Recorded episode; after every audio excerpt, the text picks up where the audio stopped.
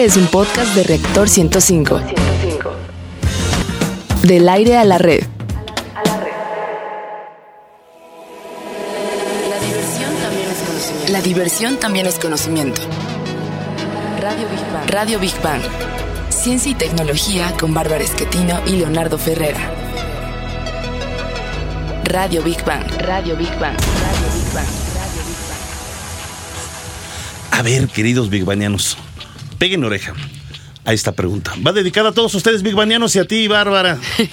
¿Eres cuentero o eres cuentera? Escríbenos a nuestras redes o llama a nuestros números. Más adelante leeremos tu respuesta. Así es, Leo, ¿qué tal amigos? Ahora sí los saludamos formalmente. ¿Qué tal amigos? Es un gusto como siempre el saludarlos. Están en el lugar y a la hora indicada. Esto es Big Bang Radio, donde la diversión también es conocimiento. Transmitimos en vivo en Reactor 105 FM, la mejor estación de radio en México. Te garantizamos que vas a aprender algo nuevo de una manera ágil y divertida. Les saludamos con el gusto de siempre, Leonardo Ferrera y su amiga y servidora, Bárbara Esquetino. Queridos bigbanianos, qué gusto saludarlos. Hola, niño Godzilla, nuestro mascota oficial. Y también saludamos a nuestro corresponsal, el ruso de Rusia. Queridos amigos, recuerden nuestras líneas de contacto 5601-6397, 5601-6399. En Facebook nos encuentras como Big Bang Radio y en Twitter como Big Bang-Radio 1. ¿Y cuál es el menú de hoy? Pues prepárense porque en nuestra sección de Exploradores del Infinito, dedicada al universo y su grandeza, hablaremos del radiotelescopio más grande del mundo, dónde se encuentra y para qué fue construido. En la sección gigante azul dedicada al planeta Tierra y la importancia de su biodiversidad, hablaremos del primer concurso de cuento ambiental Cuidar el ambiente no es cuento para niños de nivel secundario organizado por el Instituto de Capacitación de Ciencias Biológicas. En nuestra sección Materia Gris, dedicada a los principales avances de los laboratorios y los principales proyectos tecnológicos, te tenemos una pregunta. ¿Cuánto crees que vale una buena idea? Si crees que oro, quédate con nosotros ya que hablaremos del torneo de ideas. Está bueno, ¿eh? Y en la sección Construyendo Puentes, dedicado a los grandes personajes de la historia y los logros del hombre por alcanzar sus sueños, platicaremos de cómo el arte y la naturaleza han rescatado espacios urbanos que eran inservibles o se creían perdidos. Va a estar muy interesante. Y para cerrar, como siempre, bien y de buenas, en nuestra sección Divulgando Humor, donde lo más inverosímil, raro o curioso también es ciencia, hablaremos de la física del coyote y el correcaminos. Bip, bip. ¿Cómo iba esa canción? El Correcaminos. Sí, Está buena, ¿eh? en la carretera, un bip. Sí, vayas caricaturas. Sobre tu radio, vamos a nuestra primera sección. Exploradores del infinito. Lo que a continuación vamos a platicar está unido a esta cuestión. China se encuentra construyendo el radiotelescopio más grande del mundo. Así es, Bárbara. Y fíjate que este aparato es un gigante. Digo, para que se den una idea, tiene el tamaño de 30 estadios de fútbol y con una capacidad para captar señales analíticas del espacio. Ándele, está en una zona montañosa del pues, sudoeste el de China. correcaminos. Bip, bip. y ya se están terminando los detalles de la construcción de lo que será la mayor antena del mundo, la cual servirá para escuchar señales de vida extraterrestre. Ándele, yo lo sigo escuchando fantasioso, pero bueno, ya nos dirá Toñito. Esto eh, dentro del programa científico y especial del país asiático. Y además, fíjate, es construido en un tiempo récord. Se comenzó a edificar en el 2011 y el gobierno planea tenerlo terminado este año, el 2016, lo que es tener lana, Sí. ¿verdad? En verdad, ¿eh? Bueno, ¿quieres saber más acerca del funcionamiento del radiotelescopio? Te invitamos a escuchar la siguiente información en voz de Rogelio Castro. Adelante. Un radiotelescopio es un dispositivo de observación astronómica utilizado para captar las ondas de radio que emiten algunos cuerpos celestes, como pulsores o galaxias activas, que emiten radiaciones de radiofrecuencia. Estas ondas son más fáciles de captar por el radio de espectro electromagnético que por la luz captada por los telescopios tradicionales. La mayoría de los radiotelescopios emplean una antena parabólica que usan para amplificar las ondas. El primer radiotelescopio fue construido en 1937. China planea tener una red de radiotelescopios que estará repartida entre África, Australia. Con esto, China tendría la mayor infraestructura científica del planeta, la cual comenzaría a funcionar en 2020. Big Bang. Y saludamos en el estudio a nuestro querido amigo Antonio Yedías de la Sociedad Astronómica de México. A ver, mi querido Toñito, ¿es cuento o no es cuento para ti este asunto? Eh, Hablando de cuentos, como hace rato. eh, de cuentos, pues yo creo que es, es un proyecto muy, muy padre. O sea, sí está padre que, que se haga un radiotelescopio gigante porque eso significa de que se puede estudiar un poco más el universo. Lo que se me hace un poco raro o extraño tal vez de este, de este proyecto es eh, por qué China. Digo, no es, no es porque China no sea lo suficientemente avanzado, al menos en conocimientos y en, tecna- y en Pues es tecnología. la posguerra fría, ¿no? Eh, Finalmente, ¿no? exactamente, yo creo es que por decir, ahí va soy aquí el, el picudo del mundo y quiero demostrar que puedo llegar mi influencia hasta el universo, ¿no? No, y aparte, o sea, los científicos de China anunciaron abiertamente, nosotros vamos a intentar llegar a Marte. O sea, desde ya lo, ya lo dijeron desde hace a- unos años atrás. Entonces, ese tipo de cosas me dan a apuntar solamente de que lo que buscan es justamente hacer eso, abrir de nuevo una especie de carrera espacial, justamente, pero ahora ya sería con... Con, con con este- China en lugar de Rusia, eh, ¿no? ya, pues, Eh, yo creo en- que sería China contra el mundo. Exacto. Para China contra Rusia, Oye, Estados Unidos. Pero ¿por qué, ¿por qué decir, digamos, puedes entrar en la carrera espacial? Vamos a, a ponerlo así, ¿no? En la actualidad, en el siglo XXI. Ya estás dentro, porque eres uno de los países más poderosos del mundo. Ok. Pero ¿por qué decir este tipo de ideas que todavía suenan fantasiosas? Que van a encontrar otras civilizaciones y que están buscando planetas similares a la Tierra, que tengan su estrella, como el Sol, Ah, etcétera, etcétera. Bueno, porque también en ocasiones, bueno, igual y pueden como ellos decir ciertas cosas que tal vez no sean al caso, pero ese radiotelescopio en sí en sí, eso sí se va, a- se va a ocupar para eso, Ajá. es para buscar exoplanetas, eso sí, porque es como de los temas de más de auge que tiene ahorita la, la ciencia, pero eso de vida extraterrestre... pues, ¿Sabes que me sonó algo así como cuando empezaba el teléfono de repente que decían, a ver, vamos a hablar a Rusia, a ver cómo hablan los rusos? Toñito, Ay, que va a ser Dios la mayor red de radiotelescopios, o sea, va a barrer con todo lo que hemos, o incluso con eh, sociedades entre Europa y Estados Unidos, va a barrer, o sea, va a ser demostrar su poderío, digamos, ¿no? Esto, ya hablando seriamente, ¿a qué lo puede llevar? Este, e- esta serie de radiotelescopios y esta encontrar cadena tan enorme. Ah, ¿no? ah, para empezar a encontrar muchas más cosas que tal vez probablemente las demás este, agrupaciones eh, del espacio no Sí. lo hayan hecho. Sí. Y la segunda, que también es importante, justamente mostrar que China tiene el potencial de poder Sí. hacer las cosas en A ver, yo estoy de acuerdo contigo, Toñito, pero no pongan el nombre de que vamos a buscar vida extraterrestre. Exacto. Eh, es Cuando lo que yo finalmente, decía. si, si eso cae de rebote, es que no me imagino, en verdad. Mira, así hablan en Marte. No, Mira, digo, así no, hablan los supertianos. O sea, imagínate. no pero si lo descubren, o sea, sí sería como Pero saber a dónde llegar, no, no, pero lo es muy sé. difícil. ¿Cómo vas a captar voces? A lo mejor hasta se, si es que existen, a lo mejor hasta se comunican telepáticamente. O quién sabe. O sea, o quién sabe.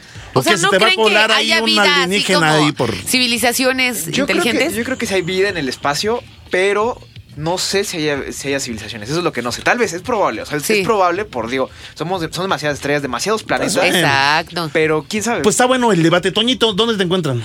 Nos pueden encontrar en Facebook como Sociedad Astronómica de México o en Twitter como arroba samastronomía o a mí me pueden buscar en Facebook como Antonio Y. Díaz. Ay, muy bien, gracias, el güero de oro. Toñito, Bueno, en muchas verdad, gracias. Muchas gracias. Un abrazo a toda la Muchas sociedad. Muchas gracias por- Gracias. Vamos Son ahora sus inversiones, a nuestra sí. siguiente sección. Gigante azul. Porque ustedes, Big Banianos, tienen mucho que ver en el cambio para ayudar a la Tierra. Fíjate, según la ONU, los jóvenes y niños representan un 30% de la población mundial. De la participación de ellos en el cuidado del medio ambiente depende el éxito de la futura vida del planeta. Totalmente de acuerdo. Y una de las ramas de la ciencia que es parte fundamental para el estudio de la naturaleza es la biología. Exacto. Y en México, desde hace muchos años, desde las culturas prehispánicas, bueno, pues eh, los integrantes de ellas han, eh, la, la han estudiado y la han aplicado al estudio de la naturaleza. Así es, la biología les permitió tener conocimiento sobre las plantas, la tierra, el agua, los animales, etcétera. Basta con recordar a grandes personajes como, bueno, yo soy ídolo de él, Nezahualcóyotl. Amo el canto del censontle. Ya no voy a decir porque lo mandan aquí regañando, andan inventando cuentos. Moctezuma, Cuitláhuac. A nivel mundial surge la imperiosa necesidad de cuidar los recursos naturales y a la tierra para hacer de este un mundo mejor. Y los invitamos a escuchar la siguiente cápsula. La ONU dice que el medio ambiente es el conjunto de todas las cosas vivas que nos rodean. El abusar o hacer mal uso de los recursos naturales que se obtienen de él hace que lo pongamos en peligro y agotemos. En la cumbre más grande realizada en la historia que aborda los problemas y soluciones a futuro en la vida de la Tierra, la cumbre de Johannesburgo en 2002, también se abordó el tema del desarrollo sostenible, el cómo lograr el transformar el mundo para asegurar así la conservación de la vida. Esta cumbre incluyó voces y puntos de vista de distintos grupos de la sociedad como el de jóvenes y niños. Big Bang. Bueno, Y se encuentra con nosotros el presidente del Instituto de Capacitación de Ciencias Biológicas, Ricardo Medina, y los ganadores. El primer lugar, Daniel Acosta. ¿Dónde está Daniel? Levante la mano. Venga, Eh. eh, el aplauso, venga, venga. Aplauso porque andaban nerviosones aquí mis compañeros. Andrea Alonso, ganadora del segundo lugar. Venga, ¡Bravo! venga. Y el tercer lugar, José Enrique Cepeda. Bienvenidos. Muy bien, chicos. Bienvenidos. A ver, ¿quién toma la palabra? Las- Oye, ¿por qué no le preguntamos primero Al al, bi- al biólogo? biólogo, al biólogo, Porque va. fue esta, esta eh, Iniciativa, in- iniciativa y la idea de, de generar con un cuento pues mayor conciencia para la naturaleza. Exacto. Claro, Buenos días, primero gracias. nada, Gracias, Ricardo, días y gracias. mu- muchísimas gracias por la oportunidad. Gracias. Estos espacios son maravillosos para dar a conocer la opinión que tienen los más chavos, porque Claro. siempre hablamos de que los chavos, las generaciones futuras, pero no no no escuchamos lo que nos quieren decir. Exacto. Son las Entonces- generaciones presentes, siempre se habla de los jóvenes, la generación futura, no, pues son el presente. Son el Exactamente. presente. Eso, eso, eso. Y nosotros también debemos de participar.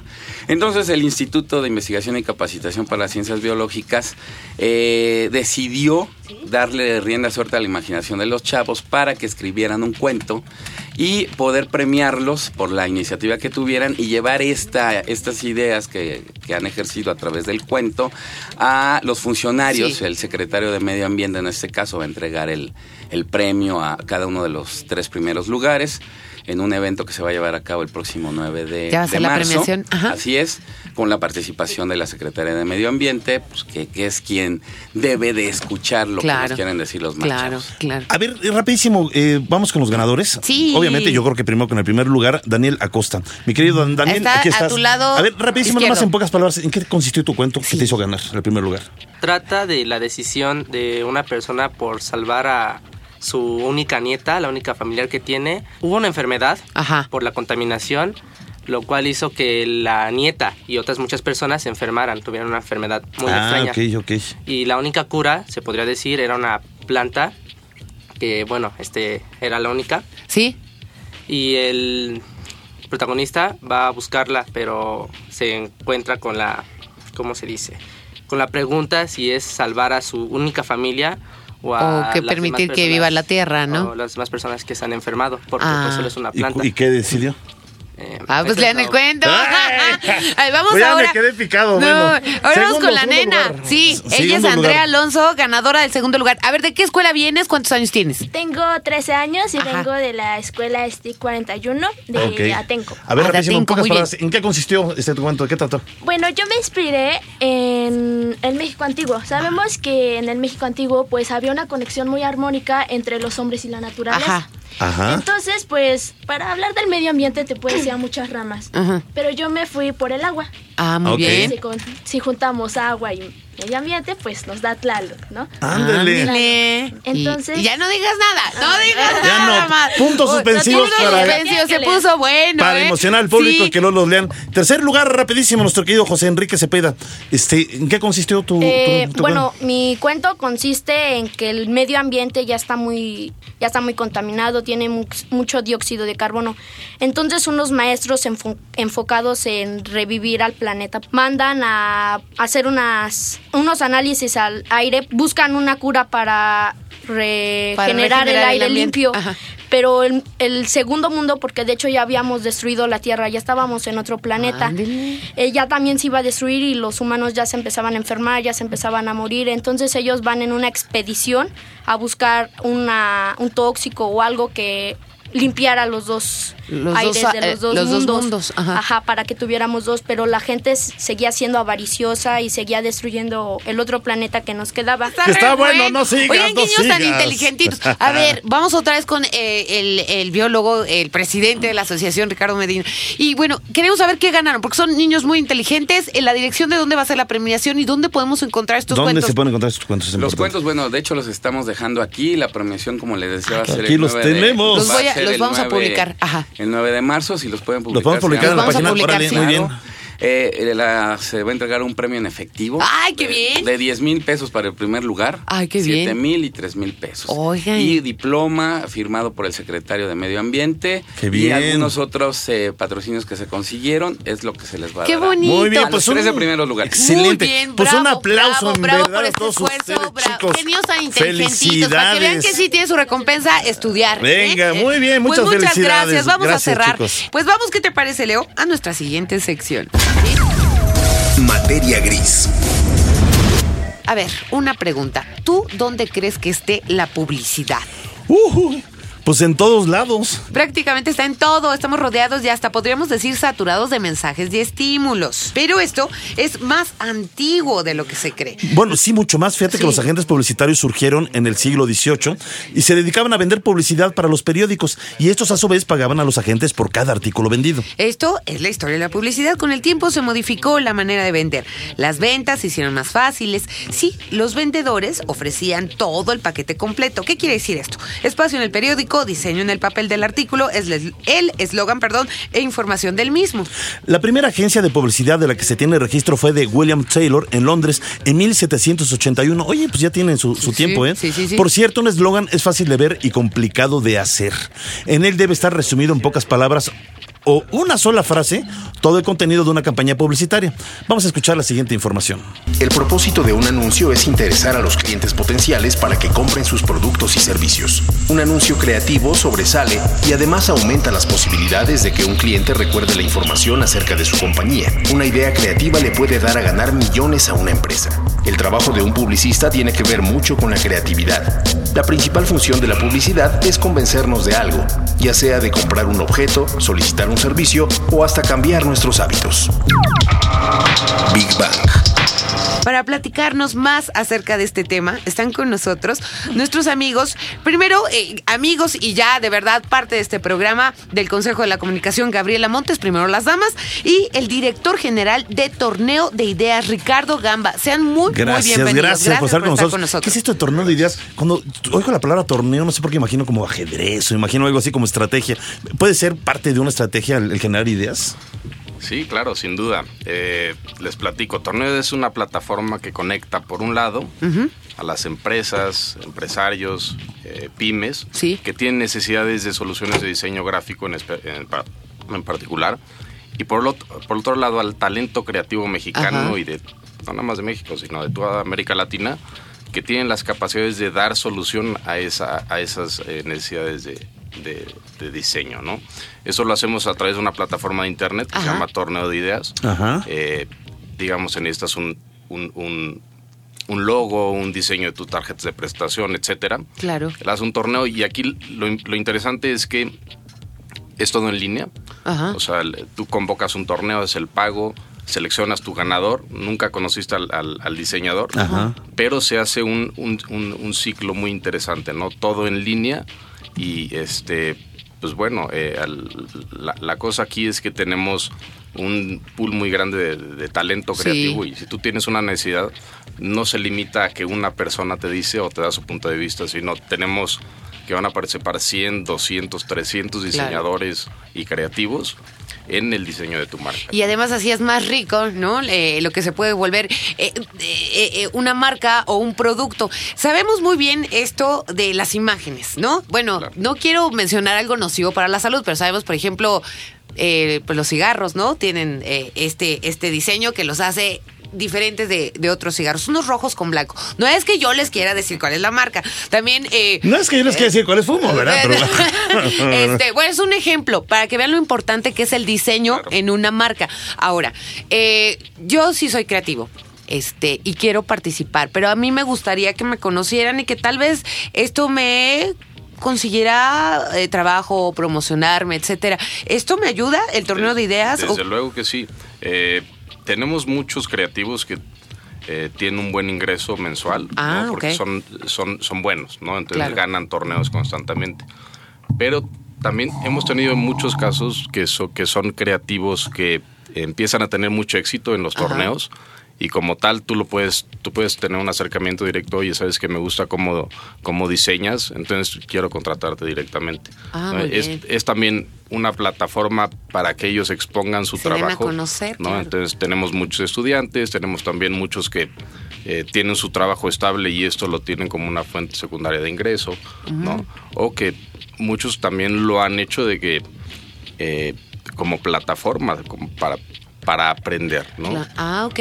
¿Y debo de ser eh, egresado de diseño gráfico? ¿O qué? ¿Cuáles son los requisitos si quiero participar? La verdad es que no hay requisitos, Ah, ¿no? qué bien. Tú puedes participar en un torneo de diseño gráfico, Ajá. de diseño de logotipos. Obviamente tienes ventajas si eres diseñador gráfico, pero no es un requisito. También tenemos otra categoría que es nombre creativo. Muchas veces tenemos una muy buena idea y no sabemos cómo ponerle de, de nombre. Sí. Este, y luego también hoy que necesitas tener tu página web. Pues, entonces son, son muchos requisitos y muchas veces no tenemos eh, ideas frescas. Entonces exponemos esta idea a la comunidad Y y, que muchas ellos veces ellos, ellos pueden tener muy buenas ideas. Ay, y pues bien. obviamente no necesitas tener ningún requisito para participar en ese tipo de torneos. Pues eh, fíjense cómo ha cambiado la publicidad, de verdad. Ahora ya todo es como muy digital. Las bases, si quiero entrar, eh, ¿dónde lo puedo hacer? Por favor.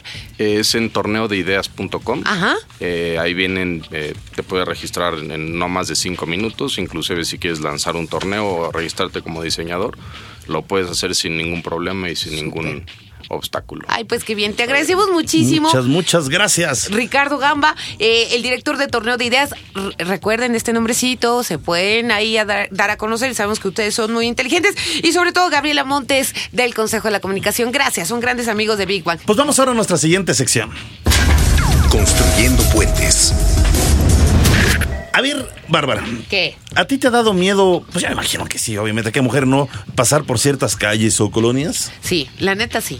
Y a ciertas horas también. Digo, hay, hay, hay horas de, del día que todavía puedes pasar corriendo, ¿no? Pero hay otras que mejor no te metas. Oye, no, pues las mujeres siempre andan sufriendo, ¿verdad? De repente el...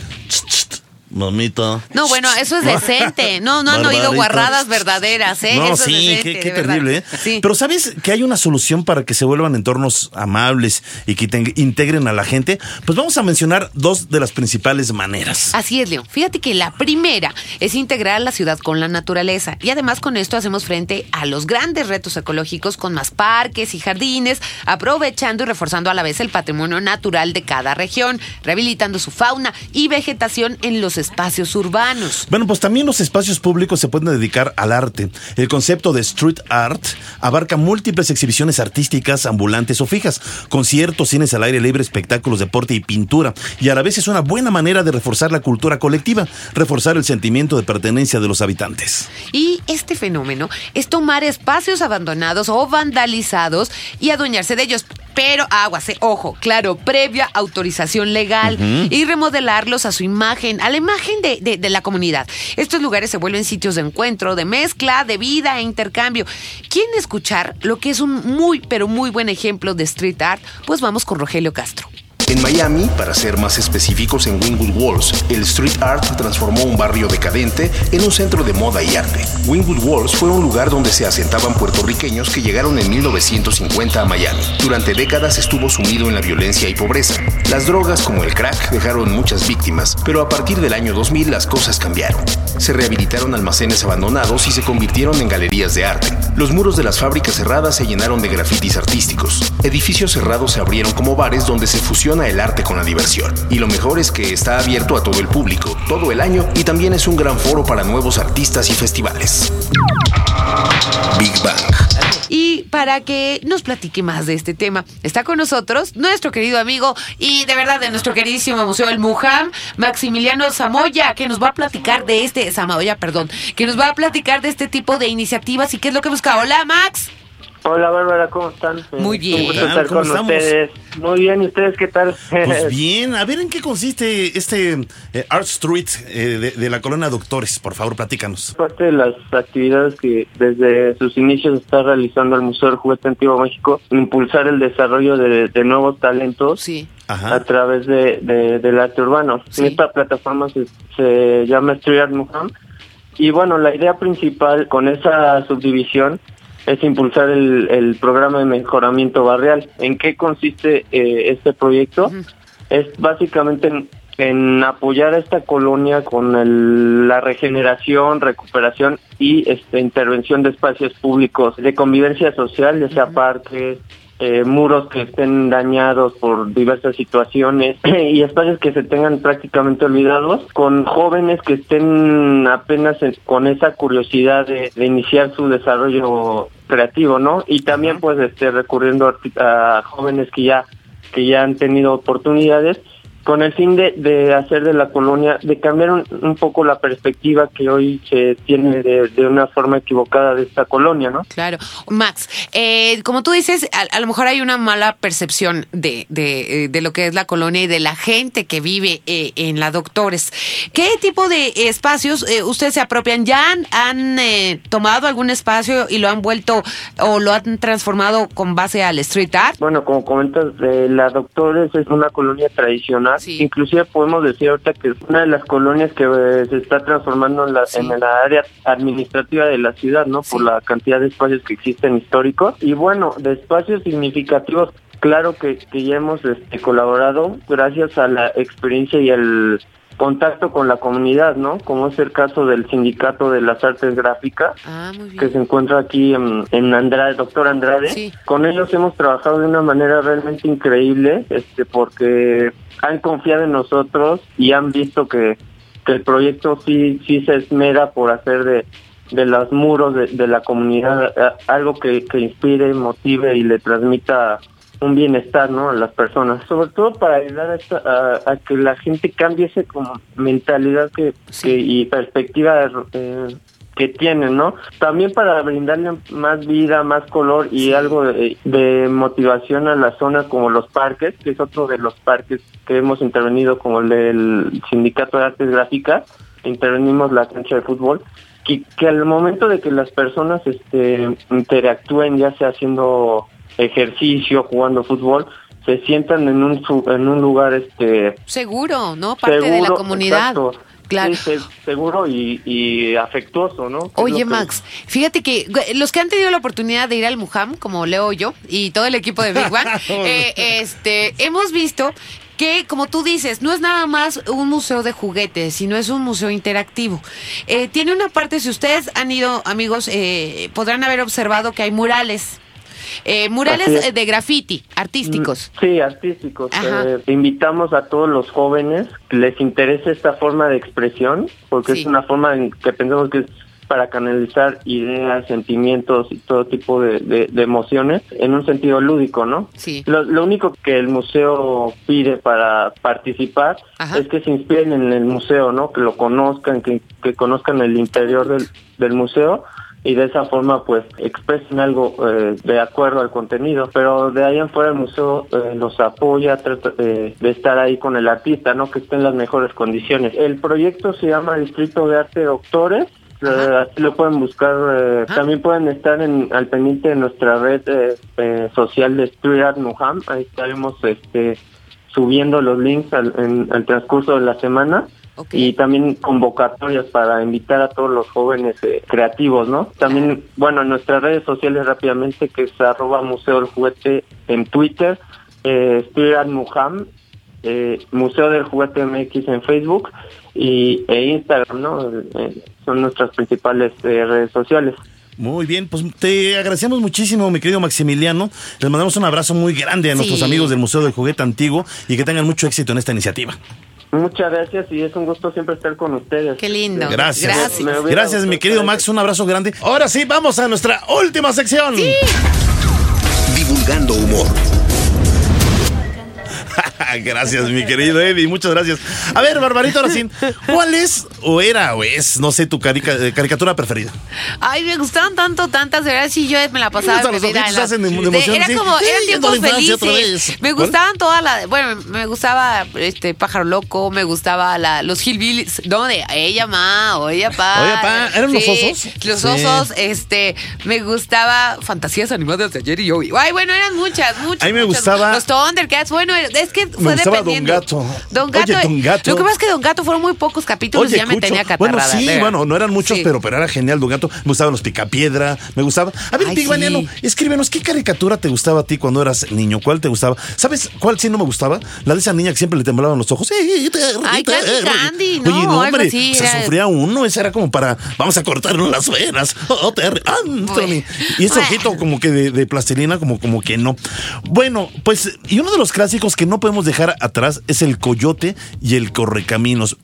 Ay, sí. A ver, ¿no te desesperaba que el coyote nunca pudiera tapar el correcaminos? Sí, Leo. Pero, de Sí. verdad que me desesperaba muchísimo. Pero, pero aquí hay el lado positivo de esta historia. Me gustaban muchísimo los aparatos que compraba el coyote de marca Acme. Marca Acme, sí, es cierto, Para todo atrapar al Acme. correcaminos, ¿se Y se una voz del doctor. Marca Acme. No, marca Acme. Explosivos Sí, Acme. sí. bueno, lo más extraño es que yo, yo eh, lo, lo reconozco, pero estaba también muy chiquita. Eh, reconozco que sí me creía que podía llegarte por correo todas estas cosas, sofisticadas armas, pólvora y no sé cuántos chunches más, porque así se los mandaban al coyote, ¿no? Y tampoco sabía de dónde sacaba el coyote el dinero para comprarlos. Si siempre se la pasaba en el desierto y no hacía nada, hombre. Bueno, en la vida real, como ustedes saben, sí existe el coyote. Es un cánido que solo se encuentra en América del Norte y en América Central. Mide aproximadamente 60 centímetros y pesa 15 kilos. O sea, pero, pero es más rápido que el correcaminos, ¿eh? Ajá. El Roadrunner o correcaminos es un ave que habita en Estados Unidos y México y se caracteriza por tener una gran velocidad. Puede correr en proporción a su tamaño. Sí dije correr, no volar. Esta ave prefiere correr y puede llegar hasta los 32 kilómetros por hora. Pues no es tanto, ¿verdad? Pero el correcaminos corre más que ella, así que ahí sí no me creo la caricatura. Bueno, yo, si tú te enojas, yo corro más rápido. Ok. ¿eh? Oh, oh, oh, que Bueno, sí, ¿no? Cho- Dios de mi vida. Ya, Chuck Jones. Chuck Jones. Recuerden ay, este estampida, nombre. Vamos, huyan todos. Ya, Chuck Jones Todo fue. Corriendo. Bueno, puedo hablar ya. Bueno. Chuck Jones fue el nombre de su creador y estos personajes fueron hechos en 1949 para la Warner Brothers. Pero según los especialistas, bueno, algunos, el coyote es un genio y un gran conocedor de la física, pero no es su culpa que todos los productos Acme que usa siempre Acme. fallen. Le vamos a preguntar si esto es verdad al escritor y divulgador de la ciencia Javier Plata Rosa, autor del libro La física del coyote y el correcaminos que hemos estado regalando. Muy buenos días. ¿Cómo está Javier Plata? Pues eh, muy bien, muy buenos días aquí desde ¿Qué Puerto tal? Vallarta. ¡Ay, qué bien! Platícanos de este libro, más la portada me encanta, es el- la clásica portada, eh, eh, la imagen que tenemos del, Del coyote, coyote y y el correcaminos, ¿no? La física del coyote y el correcaminos. Platícanos, platícanos. Ah, bueno, pues sí, este libro pues es un libro de divulgación, no es un libro así con intenciones eh, eh, catedráticas de dar lecciones ni nada, sino más bien es una, un libro para que lo disfruten, porque bueno, yo disfruté mucho escribiendo y recordando y pues conociendo caricaturas. Yo, yo estoy checando el libro y habla de todas las caricaturas, ¿no? Pero es de caricaturas de, muchas, la no de ciencia, todas. está Ajá, bueno. Exacto. El cerebro Pinky, varias, Haces está un bueno. análisis de todos estos personajes científicos, ¿verdad, Javier? Pues sí, por un lado veo, bueno, en qué se inspiraron diferentes científicos eh, de, de neurólogos, psicólogos, eh, físicos, biólogos en las caricaturas y por otro lado veo los caricaturistas en qué se inspiraron de la ciencia. Entonces, pues, eh, pues tiene estas dos vías el libro. Está Oye, buenísimo. pero por ejemplo estoy viendo que dice la divulgación científica en Cantiflas Show. Yo no sabía que había mí sí me- divulgación científica. Claro, Sí Cantinflas sí. Bueno, divulgación científica y cultural, ¿no, Javier? Cultural. Claro, pues eh, sí, es que fíjate que las cápsulas de Cantinflas pues tenían que ahora sí que de todo, pero y varias eran eh, pues sobre descubridores, sobre científicos. Ajá. Entonces, por ejemplo, hay una que trataba de Luis Pasteur y de, Sí. eh, de los microbios, de la pasteurización, y pues esa Ah. se nos quedó grabada a todos los que veíamos Cantinflas, porque bueno, además eh, los repetían pues, a cada rato. No, pero buenísimo. Era producido por Hanna Barbera, ¿verdad? Eh, una sí, pero otra otra no. Eh, la segunda sí tenía eh, pues dibujos de Hanna Barbera, pero eh, la, la primera tenía dibujos de un eh, caricaturista español. Ah. Oye, yo me acuerdo mucho de. hizo Katy la oruga. Ay, Katy la oruga. Oye, yo me acuerdo mucho de Cantinflas Show que estaba hablando de Fausto, ¿no? Entonces, Ah, Fausto. este, Fausto, bueno, ya, este, ahí ya, ya vende su alma, este, al diablo. Al diablo. Y, y entonces dice, no, ay, señor Fausto, no sé cómo se lo empieza a vacilar, que dice, eso está hasta casa del demonio. Oiga, dice, no hable así, joven. Ah, ay, no, sí. buenísimo Cantinflas Show. Pero está, este libro de verdad que merece muchísimo, Oye, estoy muchísimo viendo, la pena. estoy ¿eh? viendo aquí que me, me gusta mucho, este, mi querido Luis Javier, Plata Rosas, y frases, eh, siempre hablamos de frases de científicos, pero que son frases de personajes de caricaturas, los picapiedras, Scooby-Doo, Bob Esponja, este, aquí más vi por aquí? A, a, ah, los padrinos mágicos, Pokémon, las chicas superpoderosas, Tortugas Espíritu González y Pancho Pistolas. Oye, pues está bueno, hoy está bueno, ¿eh? Nadie había analizado las frases de los personajes de las caricaturas, ¿eh? Sí, pues eh, yo tuve ayuda porque como tengo dos hijos, pues ellos me iban diciendo, no, pues mira, de las nuevas pues está esta de hora de aventura y que pues la princesa que es científica y que dice tal y tal cosa, entonces pues ya me ponía con ellos a revisar y pues sí, eh, algunas de las cosas que decían me parecían interesantes porque tenían que ver con, con cuestiones de la ciencia y pues eh, pues las transcribí ahí en el libro, hice una selección y pues ojalá que les guste. No, claro que nos gusta. Gracias, y esto es un excelente método de divulgación científica. Te felicitamos, Javier, eh, Luis Javier Plata Rosas. Eh, esto es de editorial Paidos. ¿Ya está en cualquier librería? Sí, sí, ya desde mediados de enero comenzó a distribuirse en diferentes librerías en el país, sí. Muy bien, pues te agradecemos muchísimo. Estamos regalando tus libros y te pedimos que nos ah, mandes otros. Muchas, muchas gracias. Gracias, También agradecemos a Yamel Buenrostro que nos mandó estos dos libros de la física de Coyote y el Correcaminos para regalarlo a los Big Banianos. Y pues ya estamos concluyendo casi el programa, Leo. Ya nos vamos, agradecemos a la producción de controles técnicos Eddie Gobea. Gracias, mi querido Eddie. En la producción general, Carlos Serrano, siempre atento con nosotros. Ceci Mazariego, corriendo como Correcaminos por todos lados, asistiendo a la producción en redes sociales de Gaby Chulín. Muchas gracias. En la locución de las cápsulas, Rogelio Castro y a todos nuestros investigadores y científicos que amablemente participan con nosotros en cada emisión. Nos despedimos, Bárbara Esquetino y Leonardo Ferrera. Hasta la próxima semana en punto de las 11 de la mañana. Esto fue Radio Big Bang, donde la diversión también es conocimiento. Que no les hagan cuentos, si no, pongan un silenciador marca Acme. Los queremos. Feliz fin de semana. Adiós. La diversión también es conocimiento. La diversión también es conocimiento. Radio Big Bang. Radio Big Bang. Ciencia y tecnología con Bárbara Esquetino y Leonardo Ferrera. Radio Big Bang. Radio Big Bang. Radio Big Bang. Radio Big Bang. Esto fue un podcast de reactor. podcast de reactor. Del aire a la red.